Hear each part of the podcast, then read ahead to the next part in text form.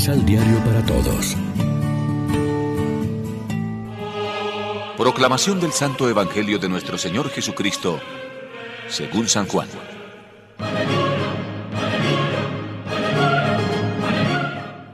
La tarde de ese mismo día, el primero de la semana, los discípulos estaban a puertas cerradas por miedo a los judíos.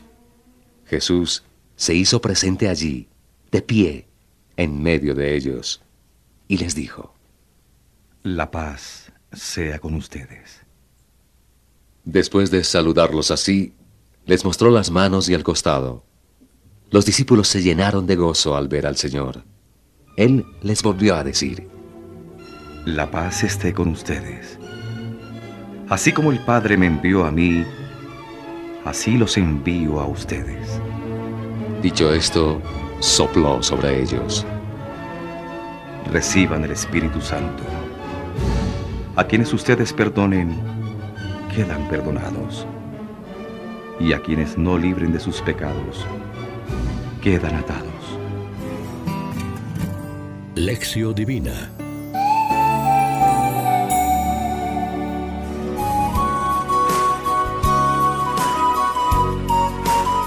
Amigos, ¿qué tal?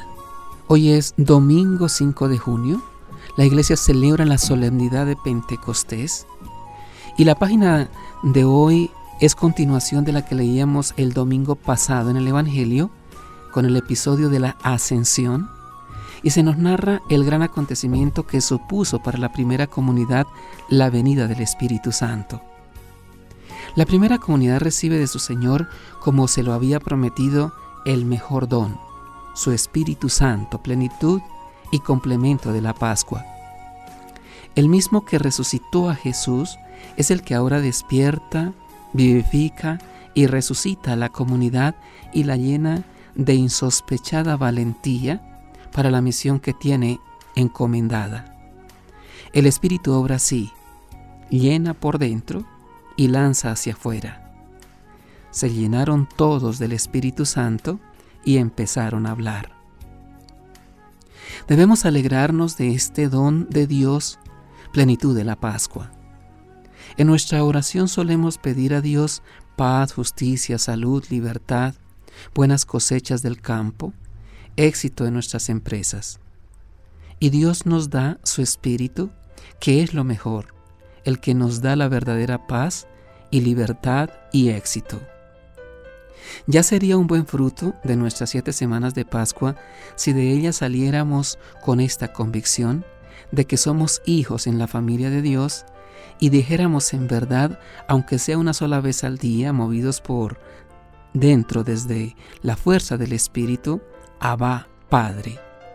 Se tendría que llenar de alegría todo nuestro ser y sentirnos estimulados a vivir un estilo de vida según el plan de Dios. Reflexionemos. ¿Qué significa hoy Pentecostés para la Iglesia Católica? ¿Qué implica para el discípulo de Jesús recibir el Espíritu Santo? Oremos juntos. Señor, te damos gracias porque no nos dejas solos, sino que nos das tu Espíritu y desde el día de nuestro bautismo nos concedes vivir como hijos de Dios y miembros vivos de la Iglesia. Amén. María, Reina de los Apóstoles, ruega por nosotros.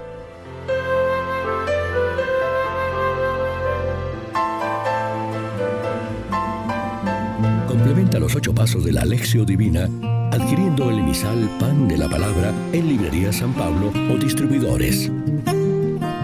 Más información www.sanpablo.co Pan de la Palabra reflexión.